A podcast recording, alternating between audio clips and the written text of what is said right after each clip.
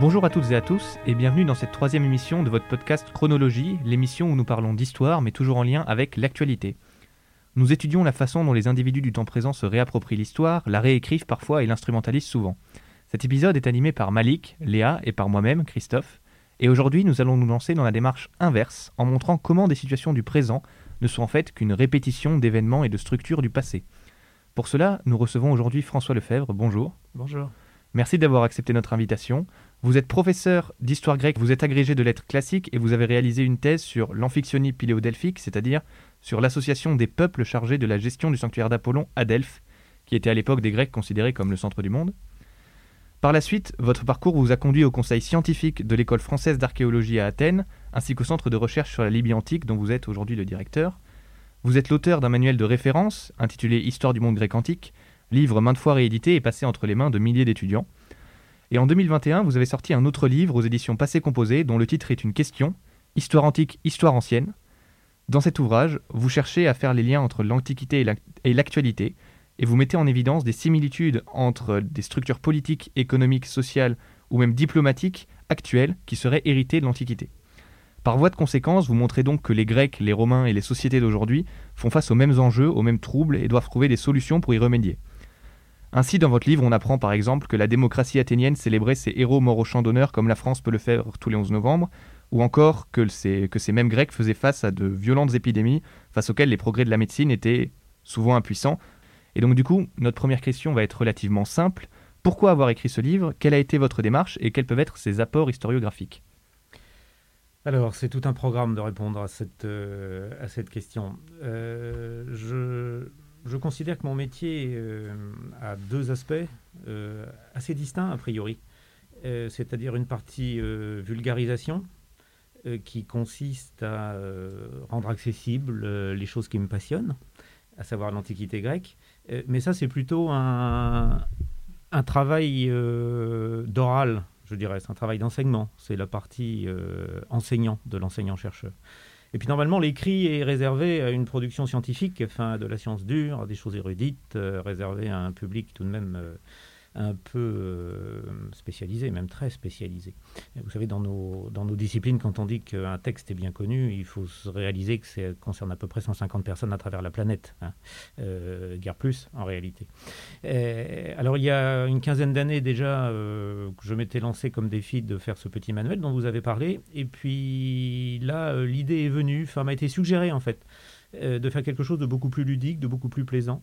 C'est-à-dire que en fait, ce livre, c'est un petit peu un, héritage pédagogique, enfin un testament pédagogique. C'est-à-dire que, à force de raconter des histoires euh, toujours vraies, mais souvent drôles, euh, étonnantes, en cours, euh, eh bien, des collègues, aussi bien que des étudiants, m'ont dit mais pourquoi ne pas écrire tout ça? Pourquoi ne pas en laisser une trace? Il y aurait pu y avoir beaucoup d'autres chapitres. Euh, j'ai choisi de me limiter à cela pour l'instant. Euh, et euh, donc voilà, c'est l'origine de ce livre. Alors je, précise que, parce que je sais que beaucoup de mes collègues ont évidemment mis à profit les divers confinements et autres mises à l'écart pour écrire, ce livre était déjà quasiment achevé lors du premier confinement de l'an dernier. Et donc c'est un projet qui est totalement indépendant en réalité. Moi, j'ai une question d'ailleurs qui m'est venue en lisant cet ouvrage, c'est où est la continuité justement entre les événements de l'Antiquité et ceux d'aujourd'hui Parce que les points communs que vous soulignez sont évidemment saisissants entre Antiquité et actualité, mais je n'ai pas toujours vu les liens, je n'ai pas toujours vu en quoi l'actualité se plaçait dans l'héritage en fait euh, direct de ces événements antiques. donc moi, ce que je voulais vous demander, c'est où se situe en fait la frontière entre d'un côté la répétition presque banale, on va dire, d'événements similaires comme dans n'importe quelle civilisation, et d'un autre côté la proximité structurelle entre la civilisation gréco-romaine et nos sociétés contemporaines. Hmm.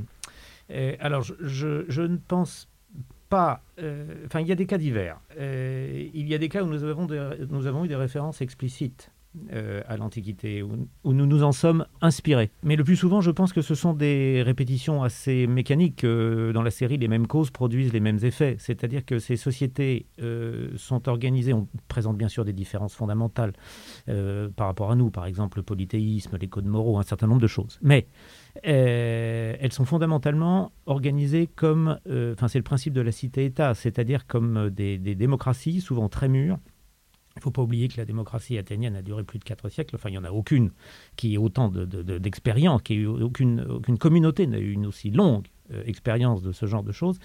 Et eh bien, assez mécaniquement, semble-t-il, avec des sensibilités assez différentes d'ailleurs, sans doute aussi, eh les, ils étaient confrontés aux mêmes problèmes que nous.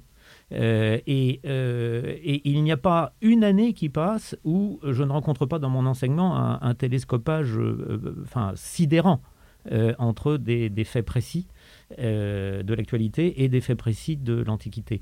Alors l'intérêt du livre, ça, n'est pas euh, d'être resté au niveau des généralités qu'on peut trouver dans beaucoup d'ouvrages de vulgarisation, que devons-nous aux Grecs, et puis là une liste euh, assez litanique de choses bien connues comme la philosophie, le sport, etc. etc.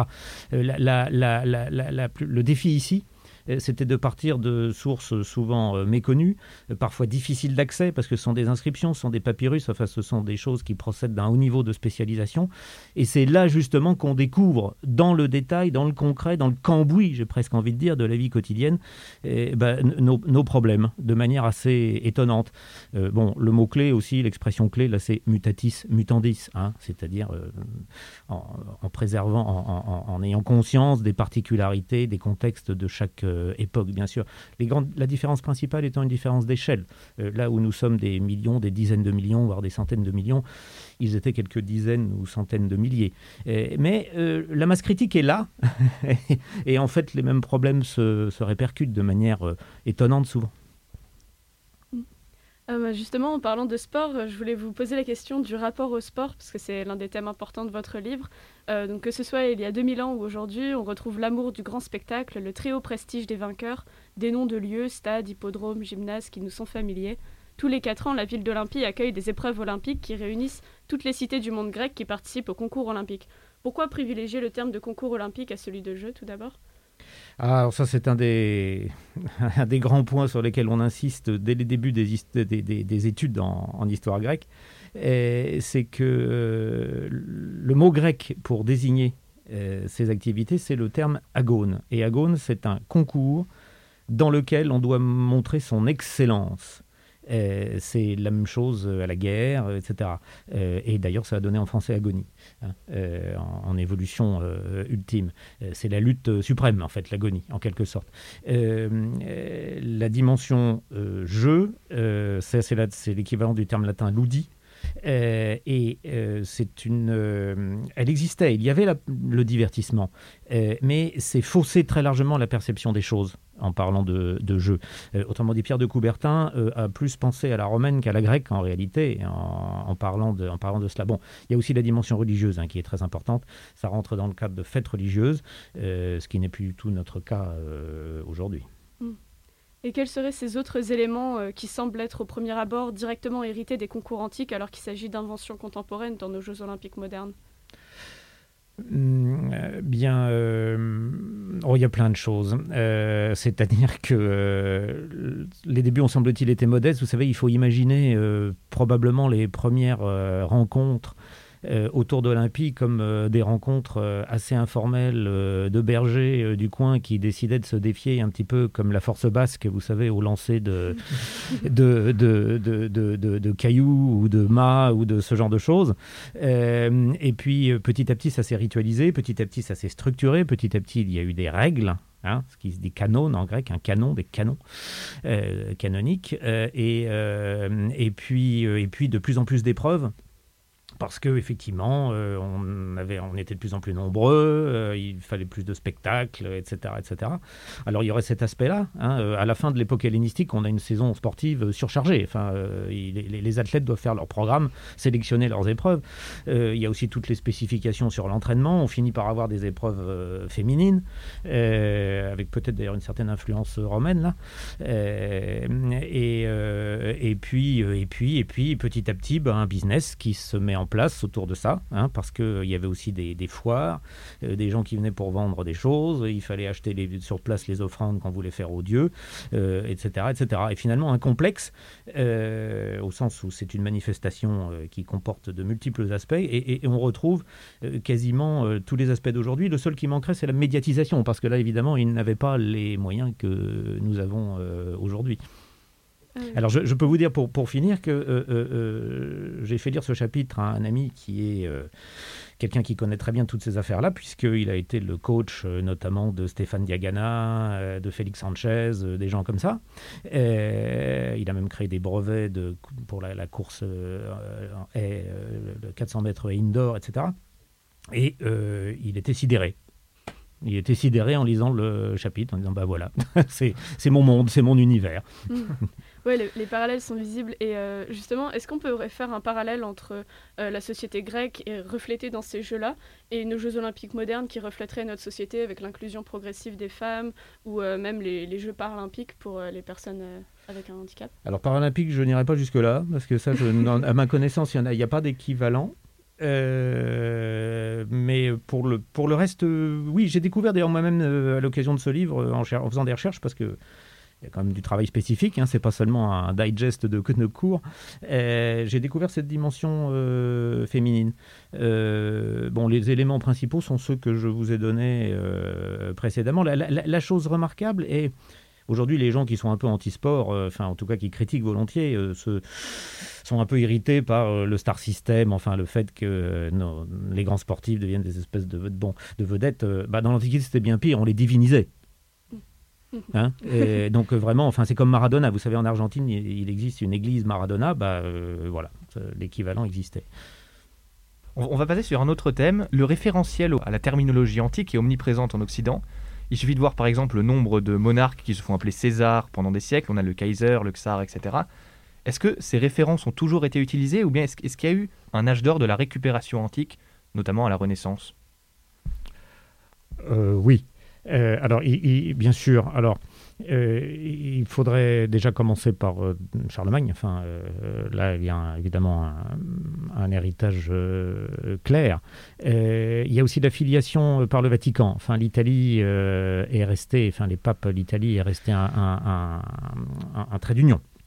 Mais évidemment, la Renaissance.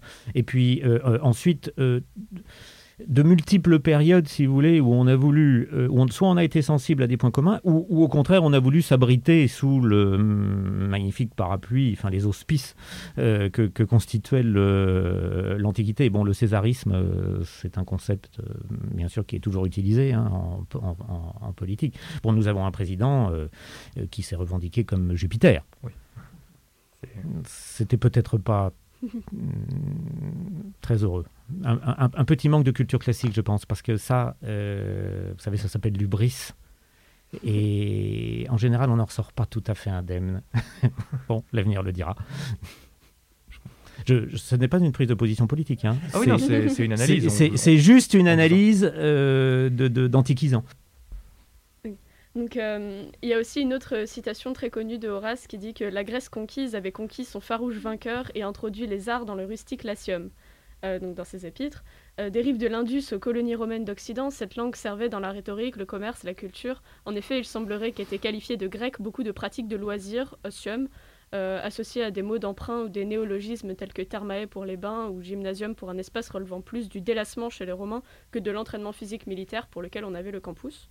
Les Romains ne percevaient-ils donc pas le grec comme une langue barbare? Comment expliquer cette place prépondérante de la langue et de la culture grecque dans la cité romaine?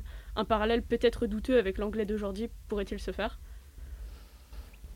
Une des grandes particularités, euh, effectivement, euh, du grec, de la langue grecque, comme référence, c'est euh, le, fait qu'elle s'est imposée effectivement comme un standard, si bien que... Alors les Grecs ont toujours eu une très forte identification à leur langue. Hein, euh, autant que les liens du sang, que la culture, etc. Et c'est quelque chose d'assez rare dans l'histoire, je pense. de ce point de vue-là, nous leur sommes d'ailleurs en France assez proches, hein, parce qu'il y a une sorte de fétichisme du, français, de, fierté du français, qui est une langue très compliquée, comme l'était le grec, hein, et qui est, qui est devenu à une certaine époque un standard international. Alors, les Grecs ne l'ont jamais, à ma connaissance, imposé véritablement, et ça s'est imposé tout seul, d'abord parce qu'ils étaient omniprésents géographiquement, un peu comme les Anglais, euh, et ensuite parce qu'il y a eu euh, une véritable fascination, semble-t-il, qui s'est exercée sur toutes les populations, hein, de l'Inde euh, à la péninsule ibérique. et à la fin, effectivement, être grec c'est en fait parler le grec, vivre à la grecque, si bien que pour les Romains, la frontière entre l'Occident et l'Orient, bah, c'est euh, d'un côté la langue le, la, partie où le latin est la langue dominante, et l'autre côté où c'est le, le grec. Euh, alors après, euh, je, je, pense que la partie la dimension utilitariste est beaucoup moins forte qu'elle ne l'est pour l'anglais aujourd'hui. Aujourd'hui, si on veut faire des affaires, il faut parler anglais. le, le, le, grec, c'était, je pense que c'était plus un attrait culturel, ce genre de, ce genre de choses, un, un signe de distinction, on dira. Et, puis petit à petit, bien ma foi, la, concurrence du latin euh, s'est faite sentir et euh, euh, on a à l'Antiquité tardive un peu des équivalents de Jacqueline de Romilly. Enfin déjà, c'est-à-dire il faut faire du grec, il faut défendre le grec, il faut maintenir le grec, et ça n'est plus du tout et ça n'est plus du tout évident. Hein. alors qu'il y a eu des très fortes réactions, je pense notamment à Caton, le sénateur romain très conservateur, qui, il me semble, parlait couramment le grec, avait fait ses études euh, pour partie là-bas, une espèce d'Erasmus, et euh, qui s'était euh, opposé notamment bah, aux mœurs qui qualifiaient d'efféminées des Grecs, qui ramollissaient les, agriculteurs et soldats romains. C'était au deuxième siècle avant Jésus-Christ, si je ne me trompe pas. Voilà, il y a des réactions comme ça à Rome, un petit peu, parce qu'il y a une espèce de mépris, il y a cette fascination, puis ce mépris pour ces graécoulis, enfin tous ces gens qui sont un, peu des orientaux, un peu efféminé, un peu voilà. Euh, mais ça ne dure pas très longtemps. Hein. Ça ne dure pas très longtemps. On a peur aussi. Hein, il y a la fameuse euh, ambassade des, des c'est-à-dire des directeurs d'écoles de philosophie vers 155 avant notre ère à Rome euh, qui viennent pour plaider une cause très ponctuelle, hein, un litige frontalier athénien auprès du Sénat. Euh, et puis à Athènes, on dit tiens, on va envoyer ces gens-là parce que euh, c'est encore ce qui nous représente le mieux, ce qui a le plus de. Bon, vous êtes directeur de l'académie, Carnéade, enfin tout ça. Hein. Et ils obtiennent euh, gain de cause, mais en fait, ils obtiennent gain de cause pourquoi? Parce qu'en fait, on veut s'en débarrasser le plus vite possible à Rome, parce qu'ils ont tellement de succès dans les conférences gratuites qu'ils donnent, enfin gratuites, pense-t-on, il faudrait vérifier ça, mais que ben, on a peur que ça crée des émeutes en fait et que ça, ça, devient incontrôlable. Donc, on leur donne ce qu'ils sont venus demander, puis surtout on les renvoie chez eux assez rapidement. C'est dangereux. Ce qui est tout de même euh, passionnant, je trouve, c'est qu'on parle d'une période qui a plus de 2000 ans et sur laquelle on a quand même des anecdotes comme ça assez précises, euh, développées, qui nous viennent donc d'auteurs, que ce soit Dion Cassius, Plutarque, Tacite, euh, voilà, bon, mon préféré, tite livre. Et, mais vous faites aussi dans votre bouquin très souvent référence à l'archéologie. Ben, c'est l'une des spécificités de l'histoire antique, qui est de s'appuyer donc sur des études scientifiques de terrain là où ben, la plupart de nos textes, des fois, peuvent être imprécis ou manquer ou même se tromper. Hein. Euh, est-ce qu'aujourd'hui, on fait encore des, découvertes euh, archéologiques euh, qui permettent de remettre en cause certaines de nos connaissances? Oui, constamment. constamment. mon ami Massimo Ozan, qui s'occupait du site de Pompéi récemment, qu'on voit beaucoup à la télévision ces temps-ci, a, a pu modifier la date de l'éruption du Vésuve. Bon, oh, ça ne change pas énormément de choses, mais vous voyez que qui aurait pu penser euh, trouver ça aujourd'hui? Euh, Ça, n'arrête pas. Alors il y a de temps en temps des découvertes euh, assez fracassantes, mais sinon en permanence, par exemple en Grèce, on, on, ne cesse de trouver des inscriptions vous savez, on fait un trou quelque part pour un tout à l'égout, boum, on trouve sur quelque chose et tous les travaux s'arrêtent jusqu'à nouvel ordre parce qu'il faut euh, apurer le site. En Égypte, ce sont les papyrus, etc. Donc des, des enseignements permanents. Il est quasiment aujourd'hui impossible de faire une histoire de l'époque hellénistique parce qu'il y a peu d'auteurs, tout est connu par les inscriptions, ça change tout le temps. la période hellénistique pour le Alors la période hellénistique, c'est-à-dire de la mort d'Alexandre à la mort de Cléopâtre. Donc 323, 30 avant Jésus-Christ. Période charnière qui de toutes euh, est sans doute celle qui nous ressemble le plus par ses excès, par tout ce dont nous, nous parlions là sur le sport et ce genre de choses. Dans votre livre, euh, vous vous, attardez longuement sur la condition étudiante en insistant notamment sur les stratégies divergentes de chacun, car d'un côté les cités grecques voulaient attirer les meilleurs étudiants et leur octroyer de nombreux avantages, tandis que Rome, on, on en a parlé avec Caton l'Ancien, misait plutôt sur la formation d'élites issues du monde romain, même si au fil du temps elle se montre de moins en moins réticente à accueillir euh, des professeurs étrangers, des étudiants étrangers. Quel était le statut social de l'étudiant en Grèce et à Rome et qu'est-ce qui était différent par rapport à aujourd'hui? Je, vous dirais que je ne peux pas répondre à votre question. Euh, c'est très différent d'aujourd'hui, bien sûr. Je, ne pense pas même qu'il y ait un statut étudiant. C'est pour ça que j'ai préféré parler de conditions étudiantes. Euh, d'abord, c'est une infime minorité de gens qui vont au-delà. Alors, le, niveau d'alphabétisation euh, est sans doute très bon. Hein. C'est-à-dire que c'est l'intérêt d'ailleurs de l'alphabet, hein, c'est d'avoir mis à la portée du plus grand nombre la connaissance minimale. Euh, après, les étudiants, euh, ça coûtait cher de faire des études supérieures, de rhétorique, euh, etc. Et, et, et seule une élite y arrivait, semble-t-il. Hein. et alors, on, a quelques focales comme ça sur, évidemment, des personnages comme Cicéron, César, qui vont faire leurs études en, Grèce. bon, les, orateurs... Démosthène s'est formé un peu lui-même. Enfin, il a, il a suivi il a eu quelques mètres. mais enfin, euh, c'est essentiellement, euh, c'est assez personnel. Hein. Il paraît qu'il avait lu euh, Thucydide sept fois, qu'il connaissait par cœur.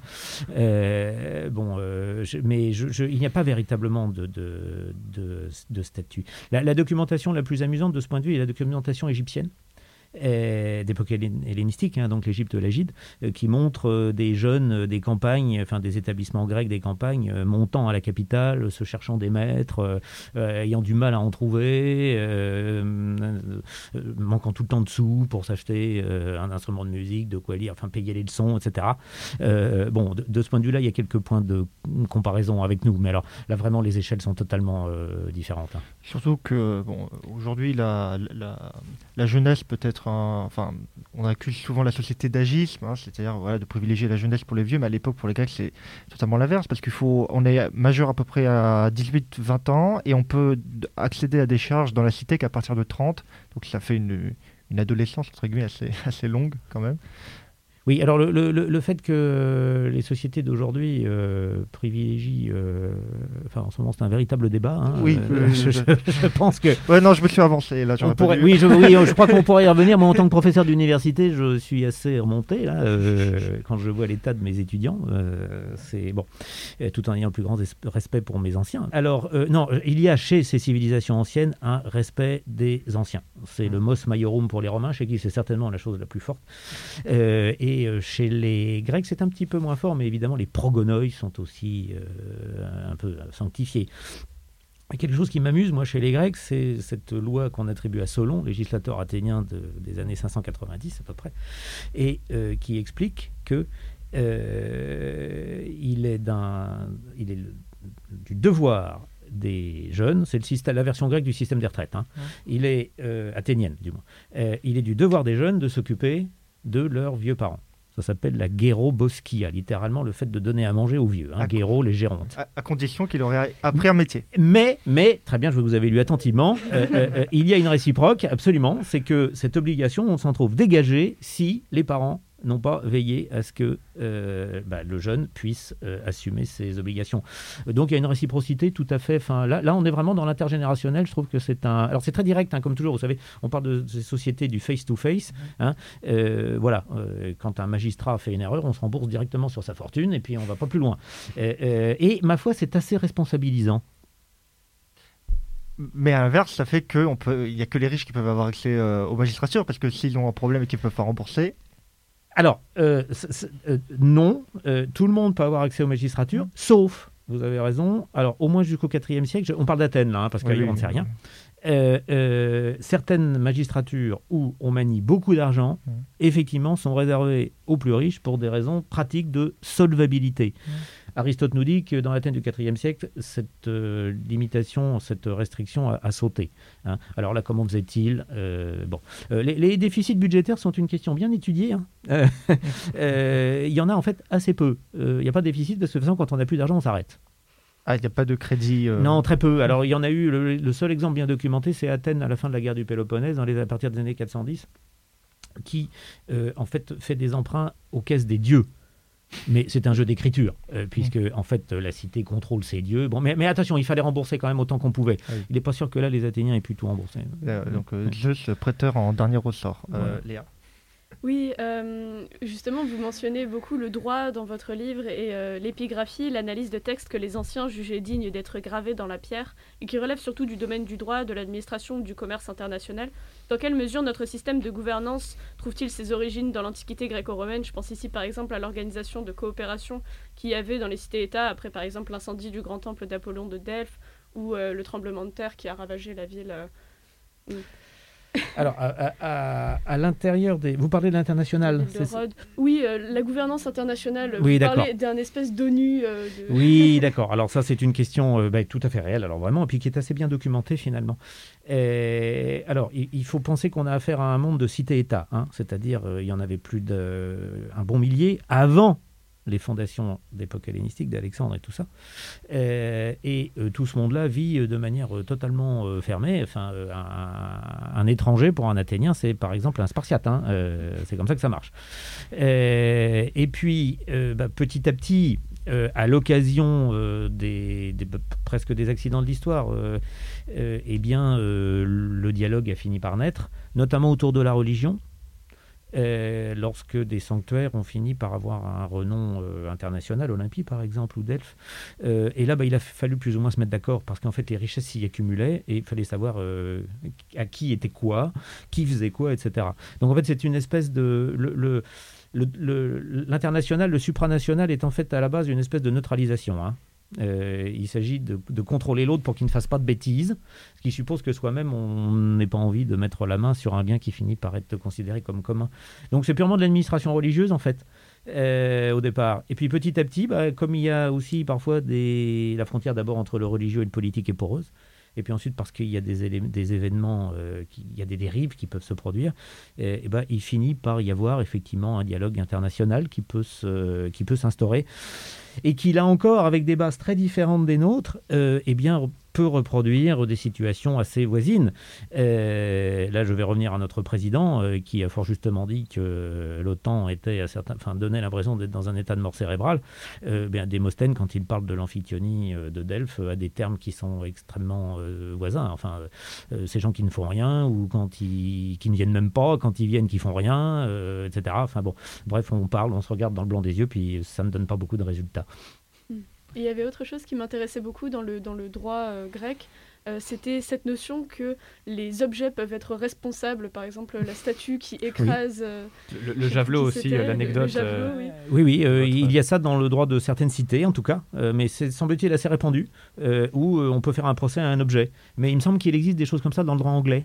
Euh, je pense que c'est possible. Je ne suis pas spécialiste, mais je pense qu'on en trouverait. Euh, Michel Pastoureau, il me semble, avait fait un, livre sur euh, les, les, procès d'animaux au Moyen Âge. Donc on habillait les, les, cochons qui mangeaient les bébés, parce que c'était assez courant voilà, dans, dans l'Occident chrétien, et on les, habillait en, en, être humain, on les mettait donc à la place de, de, l'accusé. À la fin, la plupart du temps, on les pendait, parce qu'ils ne pouvaient pas se défendre, les, pauvres. Les, pauvres bêtes, voilà. Alors les objets non plus. Alors vous, vous faites allusion notamment, il y a un passage célèbre où il y a un, lancer de javelot raté, et ça, ça tue quelqu'un dans l'assistance. Il s'est produit enfin je rappelle cette chose, hein, il s'est produit exactement la même chose, alors sans, avec un, cas de décès et puis un cas de blessure, c'est un, de nos, un de nos athlètes hein, qui avait été blessé euh, de la même manière. On n'a pas eu l'idée de faire un procès au javelot, effectivement, nous. Euh, on, on, espère au lanceur qu'il avait une bonne assurance.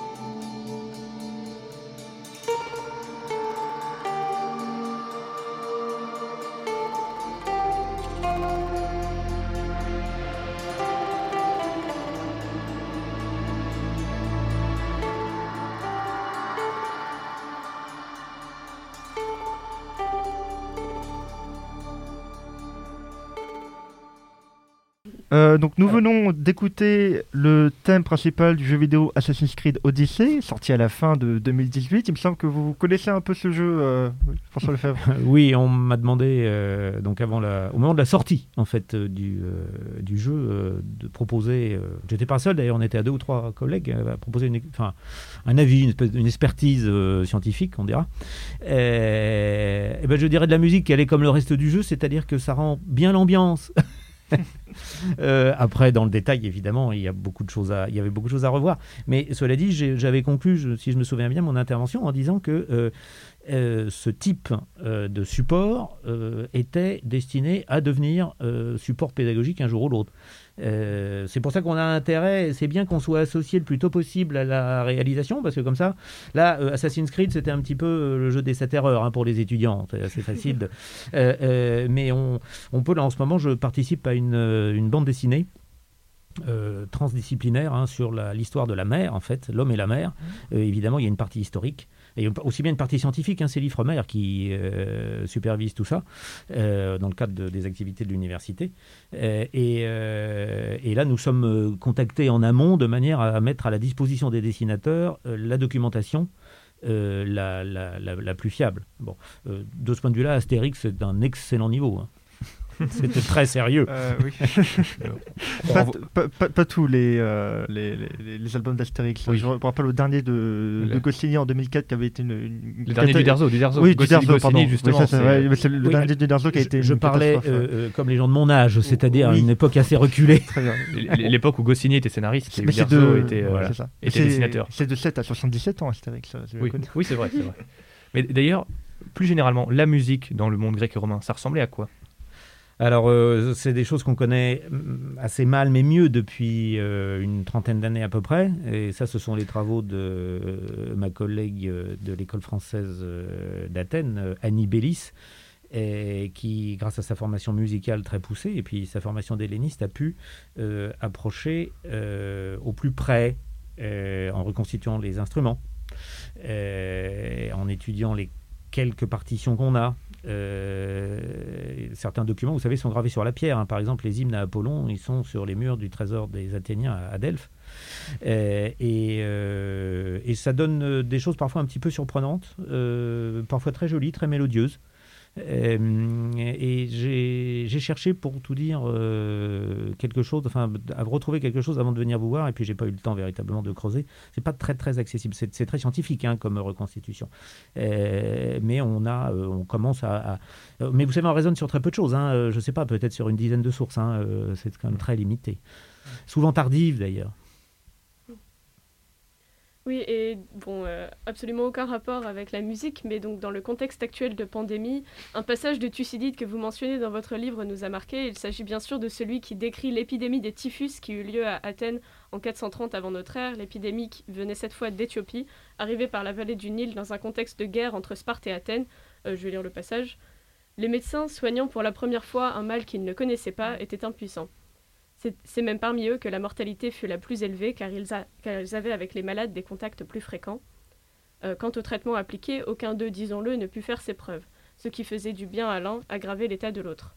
On ne respectait aucun des usages qu'on observait avant les funérailles. Les familles que la mort avait frappées à plusieurs reprises manquaient des objets nécessaires aux obsèques et beaucoup eurent recours à des pratiques indécentes. Trouvant des bûchers dressés par d'autres, ils y déposaient avant eux les cadavres des leurs et y mettaient le feu. Bon, l'épidémie que nous connaissons actuellement n'est pas aussi sévère et l'expérience comme le progrès de la médecine nous permettent de mieux la réguler, notamment en évitant la promiscuité qui à l'époque ne semblait pas pour les Athéniens être un levier possible. Voyez-vous des similarités entre la réponse des Athéniens cependant et celle de nos contemporains euh, au fléau de la maladie? Alors, je n'ai pas voulu m'apesantir trop sur ce passage. Je ne pouvais pas non plus ne pas le placer, surtout dans un chapitre sur la médecine. Euh, mais bon, il a été mis un peu à toutes les sauces hein, depuis un an, évidemment, mhm. puisque c'est la mère de toutes les descriptions euh, d'épidémie. C'est la plus ancienne description d'épidémie qu'on ait. C'est à ma connaissance la plus ancienne, enfin en tout cas la plus ancienne qui soit autant aussi mhm. détaillée, et ne jamais oublier qu'elle a été reprise par le poète latin Lucrèce, hein, mhm. qui en a fait, qui a extrapolé, avec sa langue extraordinaire d'ailleurs. Euh, mais là, vous venez, vous venez de dire le mot essentiel, c'est la première. Bon, et en fait, il n'y a dans ce livre que des premières. Hein. qu'on peut, il est facile de faire, on peut faire des, ponts entre toutes les périodes sur des points précis avec le Moyen Âge, etc. là où c'est intéressant, c'est que euh, bah, nous sommes largement avant Jésus-Christ. Il est difficile de remonter plus haut. Alors si on pourrait, hein, il y a des choses, moi je ne suis pas compétent, mais il y a des choses amusantes du côté de l'Égypte, euh, du côté des royaumes de l'Orient ancien. Mais ça, je laisse à mes collègues compétents le soin de le faire. Mais c'est l'origine, c'est l'intérêt de ces choses. Hein, c'est que nous sommes vraiment dans le bien. Ben, écoutez, je, vous avez lu le passage en fait que j'ai sélectionné, qui est celui qui se rapproche le plus de ce que nous avons vécu, c'est-à-dire euh, le, le, le, problème des, le ressenti des, des soignants, comme on dit aujourd'hui, euh, le, les problèmes purement euh, cliniques, de traitement ou de manque de traitement, les risques de dégradation sociale qui sont induits. La seule chose que vous avez oubliée, qui est très intéressant aussi, c'est, on parle de la théorie du complot, mais mm. on commence par, on se pose des questions. Mais ça vient d'où? Mm. Alors, euh, nous, euh, l'accusé euh, se trouve en Extrême-Orient. À l'époque, c'est l'Éthiopie. Euh, c'est-à-dire pour les Grecs une espèce de sud un peu mystérieux où les gens ont la peau foncée, euh, en dessous de l'Égypte et de la Libye, on ne sait pas trop en fait, personne n'y est jamais allé, mais on sait que c'est par là. Bref, ça ne peut venir que d'ailleurs, ce genre de, ce genre de choses. Et d'ailleurs, ça passe par les ports, bien sûr. Hein. Euh, ça aussi, c'est intéressant, parce que ça commence par le Pirée, et puis on n'arrive pas, évidemment, faute de connaissances, à juguler. Bon, vous savez, c'est un passage en fait qui est très très important du point de vue de, de, de l'histoire de nos représentations et de la légitimité même de ce livre. C'est-à-dire que là, vous êtes vraiment dans l'acquisition pour toujours de Thucydide. Hein. C'est-à-dire que je décris cette épidémie parce qu'on ne sait jamais un jour ça peut servir. Alors cela dit, là la science aussi progresse grâce à l'archéologie. Euh, il y a quelques années, en construisant le nouvel aéroport d'Athènes, on a trouvé des fausses communes euh, qui remontent en fait à cette épidémie. Euh, et euh, j'ai discuté de ça récemment avec un membre de l'Académie de médecine, qu'on voit d'ailleurs euh, beaucoup sur les écrans de, télévision, et, et, avec un de ses collègues. Et il y a eu des études assez pointues sur les restes humains qu'on a retrouvés, et donc il semblerait que ça ne soit pas du typhus, mais une variole hémorragique. Il y a eu une épidémie de variole terrible dans un village français, là, il y a une trentaine, une quarantaine d'années, qui avait pu être jugulée parce qu'on l'avait mis en quarantaine, hein, et ce sont des choses euh, terribles. C'est pas le typhus qui était de toute façon endémique, et euh, les gens vivaient avec, il y avait une espèce d'immunité collective, mmh, mmh, mmh. semble-t-il, ce qui n'était pas le cas de la, de la variole. Et pour en venir aux, fake news ou, euh, ou euh, aux théories du complot qu'il y avait euh, autour de cette épidémie, le bruit court au début que les Pénoponnésiens ont mhm. empoisonné les citernes. Oui. Voilà, ce qui est, normalement ne peut pas se faire d'ailleurs parce qu'on ne peut pas. Il y a des, espèces de conventions, enfin, c'est pas des choses qu'on fait, mais comme on est en période de guerre, eh ben, évidemment, on prête à l'ennemi tout un tas de. Alors, c'est drôle d'ailleurs parce que l'ennemi, à cette époque-là, se contente de faire les guerres comme ça, c'est-à-dire chaque, chaque, année à la belle saison, on envahit le territoire d'Athènes et puis on repart. Pour brûler les, enfin, les, arracher les oliviers, ce genre de choses, bah, ces années-là, ils viennent pas, hein, ils restent chez eux. Très bien, merci beaucoup. Euh, nous allons passer à, une, à la chronique de Malik. Malik, c'est à toi. Merci Christophe. Euh, on l'a compris, François Lefebvre, à chaque événement ou institution contemporaine, on trouve son pendant antique. Mais euh, qu'en est-il des homonymes, de ces mots ou même de ces noms propres qui retrouvent dans le passé un écho un peu plus actuel? Alors, pour cette chronique, tout commence en l'an 2, avant d'entrer. Le vieil empereur Auguste règne sans partage sur le monde romain depuis 25 ans après avoir mis fin à la République. Il a instauré un régime sur mesure, le Principat, sous les ors et l'apparence de la Respublica. Toutes les décisions d'importance sont soumises à son bon vouloir, à lui, le, princeps. L'Empire est en paix, on entendrait presque la plèbe ronronner dans les rues de Rome si la circulation et le bruit des boulevards n'étaient pas si forts. Mais l'empereur veut se sentir en sécurité et décide donc de nommer deux préfets du prétoire chargés de sa sécurité. Ces derniers sont à la tête donc de deux, de deux légions. Ils n'ont qu'une seule mission, protéger l'empereur à tout prix. Les troupes euh, sous leur commandement sont les seules à être postées dans Rome afin d'éviter toute tentative de coup d'État. L'enceinte sacrée du Pomerium hein, à Rome, dans laquelle aucune arme n'est censée euh, se trouver et pour laquelle Romulus a jadis euh, tué Rémus dans des temps immémoriaux, s'accordera bien hein, de ces quelques entorses au règlement. Mais bientôt, ces deux préfets du prétoire ne sont plus qu'un. Strabon, vite remplacé par son fils Séjan. En même temps que les préfets passent les empereurs, Auguste le divin meurt en 14, laissant le trône à son héritier Tibère. Conscient du rôle de la garde prétorienne, celui-ci s'assure d'abord de leur fidélité avant même de prétendre au principat. Mais Tibère ne prend pas garde au pouvoir grandissant du préfet du prétoire Séjean, euh, qui occupe ce poste de l'an 15 à l'an 31 et qui même à partir de cette date cumule la charge de consul. il se rêverait bien un princeps à la place du princeps. Et Tibère est finalement mis au courant de ses projets séditieux et nomme un autre préfet du prétoire, chargé de l'arrêter et de l'exécuter, un certain Naevius Suturius Macro, francisé en Macron. Euh, d'origine modeste, ce bureaucrate s'est tissé au sommet de la hiérarchie des fonctionnaires de l'Empire et euh, rapidement, ses gens et sa famille sont promptement exécutés. Bon, voilà, hein, euh, au tempora, au mores. Mais le reste de la carrière de Macron n'est pas une voie pavée d'or. Un poste aussi important que celui de la protection de l'empereur ne peut que pousser à la servilité ou à l'audace. C'est dans cette voie que Macron s'engage. Il devient l'intime d'un possible héritier impérial, un certain Caius, hein, que nos auditeurs connaissent sans doute sous le nom de Caligula. Euh, Macron aurait tué Tibère pour plaire au futur empereur et s'attirer ses faveurs. Il euh, serait même allé jusqu'à modifier le testament du vieux Tibère pour faire monter Caligula sur le trône, euh, tout s'embrouler pour Macron qui garde son poste, hein, sûr de la confiance du nouveau souverain. jusqu'à ce que Caligula tombe malade un an après avoir accédé au trône en l'an 38. Macron reprend alors ses bonnes vieilles habitudes et cherche à éliminer l'empereur au bénéfice euh, du cousin de ce dernier, Démélius. Euh, problème, euh, bah, Caligula se rétablit assez rapidement. Le complot est révélé et la chute rapide, Macron et Démélius sont contraints au suicide pour lèse-majesté.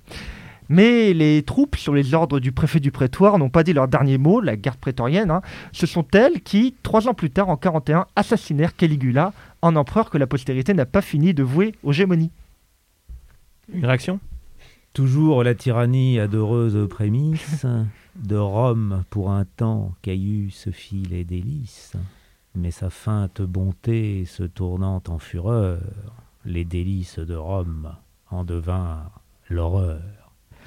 Alors ça c'est du Racine, mais bravo pour votre connaissance de Tacite. Qui était le modèle de Racine?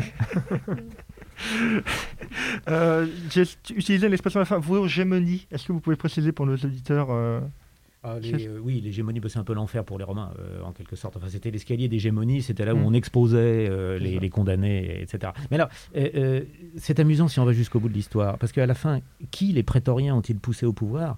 Claude voilà, quelqu'un qui claudiquait, qui bafouillait, qui était vraiment, euh, qui, devait être un jouet entre leurs mains, et qui s'est révélé être en fait un, bel empereur, un grand empereur, et particulièrement important pour nous parce qu'il était né à Lyon. il est gaulois. Et, il y a les, fameuses tables de Lyon où il fait justement un beau raccourci de ce qu'est l'histoire gréco-romaine en comparant euh, le côté plutôt fermé, enfin crispé sur leur identité des politiques, je parle, des Grecs par rapport à l'ouverture que les Romains ont toujours euh, pratiquée. Et ils demandent donc l'intégration des Gaulois dans le, dans le, au Sénat. Comme quoi il faut se méfier Hein, de qui on nourrit dans son sein, parce qu'on ne sait jamais ce qui va se passer. Et si, on, continue dans les anecdotes, donc euh, Suétone, qui est un peu le voici ou le closure de l'Antiquité, hein, pour euh, voilà, on va, on va peut-être remettre euh, les choses sur leurs pieds, avait écrit que Claude, en fait, qui n'était qu'à ce moment-là qu'un jeune garçon, est le seul en fait de la famille impériale à avoir survécu, et qui s'était caché derrière un rideau, et que c'est un commandant de la garde prétorienne qui a tiré le rideau, qui a vu le gamin, il a dit ben, voilà le nouvel empereur. Ah, oui, c'est très scénique. Je, recommande d'ailleurs, c'est un petit peu vieilli, enfin c'est vieux, donc peut-être pas très connu, mais euh, il y a une trentaine d'années, euh, la BBC avait fait une remarquable série avec cet acteur qui joue dans ce très beau film qui est Elephant Man, et qui mm. s'appelle Moi Claude Empereur. Euh, et en une demi-douzaine d'épisodes, ça relate toute cette, avec une économie de moyens remarquable, un petit mm. peu façon Les Rois Maudits chez nous, mais première mouture. Eh, première mouture qui est tout à fait extraordinaire et ça rend cette ambiance étouffante euh, du palais impérial à Rome euh, et toutes mm. les menées des, des prétoriens, etc.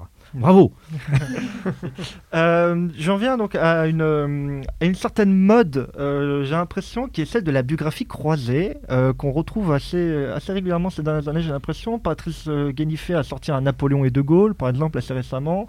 dans un autre registre, un niveau intellectuel que je ne qualifierais pas, offrait à lui faire un, De Gaulle Mitterrand. Euh, ce mode de récit, qui s'inspire directement des vies parallèles de Plutarque, hein, voilà, donc euh, premier, deuxième siècle après Jésus-Christ, vous semble-t-il pertinent à quand un César Clémenceau, Solon, George Washington ou Bélisaire Joukov alors, je ne m'y risquerais pas personnellement, là, pour le coup. Euh, c'est déjà tellement difficile de faire une biographie d'un homme antique. Euh, bon, euh, on risque pas de s'attacher des haines ou des. contrairement aux, personnages contemporains. là, franchement, je ne suis pas. Je, n'ai pas pensé à la chose. Il y a des éclairages ponctuels. il n'est pas il, est tout à fait remarquable et pas étonnant que Clémenceau se soit intéressé à Démosthène mhm. et, que vous retrouviez des accents démosthéniens chez De Gaulle. Mhm. c'est tout à fait naturel. Mais un article, pas un livre. J'avais une dernière question. pour vous qui connaissez les rouages de la démocratie athénienne et des institutions grecques, quel conseil euh, donneriez-vous au gouvernement actuel des démocraties occidentales pour qu'on gouverne mieux en s'inspirant justement Qu'est-ce que les modèles antiques pourraient apporter au gouvernement contemporain pour mieux gouverner, entre guillemets? Euh, les... je, pense le, le débat actuel, c'est alors ça c'est très très à la mode et les gens, les leaders politiques qui nous en parlent aujourd'hui, même certains d'ailleurs leaders de pensée, des philosophes, euh, en parlent très légèrement et en ignorant des détails euh, qui en fait seraient susceptibles de remettre en cause complètement leurs démonstrations et leurs propos. Hein. par exemple, le tirage au sort, le tirage au sort, non. Le tirage au sort était encadré, sélectionné, filtré, etc. On n'envoyait pas l'idiot du village euh, représenté. Hein, c'est bon. Euh, euh, et il y a une, très grande méconnaissance dans les détails. après, je dirais que, vous savez, on a beaucoup parlé là en ce moment, ça revient ça, à l'idée de la judiciarisation de la vie politique. Ben, je pense que c'est le, le, le, fait de rendre des comptes. alors évidemment, il y a les élections pour rendre des comptes. On est réélu ou on ne l'est pas. mais dans ces petites communautés comparables à des cantons suisses, par exemple, hein, euh, quand on faisait une faute, on était personnellement responsable. Et on ne pouvait pas s'abriter derrière un appareil d'État. Il n'y a pas d'immunité parlementaire ou ministérielle Non, pas du tout. Euh, euh, seul le peuple ne peut pas se tromper. Hein Bon, alors si, bah, quand il se trompe, il le paye. C'est-à-dire qu'il est vaincu, il est soumis, etc. etc. Mais, et ça, je pense que c'est quelque chose... vous savez, on a un organisme qui s'appelle la Cour des comptes. Oui. Euh, moi, j'aimerais savoir euh, qui contrôle la Cour des comptes. Hein? Parce qu'il y a des rapports qui sont, enfin, si on les regarde avec un petit peu de recul, qui sont tout à fait étonnants. Euh, euh, et, ça, je pense que... Alors, c'est difficile à mettre en œuvre. Nous sommes des millions. Ils étaient quelques dizaines de milliers. mais je pense que ça, cette espèce d'aspect direct, effectivement, est, sans tomber dans la démagogie, c'est le risque, bien sûr. Et ça, c'est l'éternel débat démocratie-démagogie qu'ils ont expérimenté jusqu'au bout à l'époque. Hein. Euh, mais je crois que beaucoup parleraient moins à la légère s'ils étaient davantage responsables. Merci beaucoup François Lefebvre euh, sur ces sages paroles euh, que euh, l'émission se termine. C'était l'émission Chronologie consacrée aujourd'hui à l'histoire antique grecque et romaine. pour se dire à bientôt sur les ondes de Radio Germaine pour une nouvelle émission. Au revoir.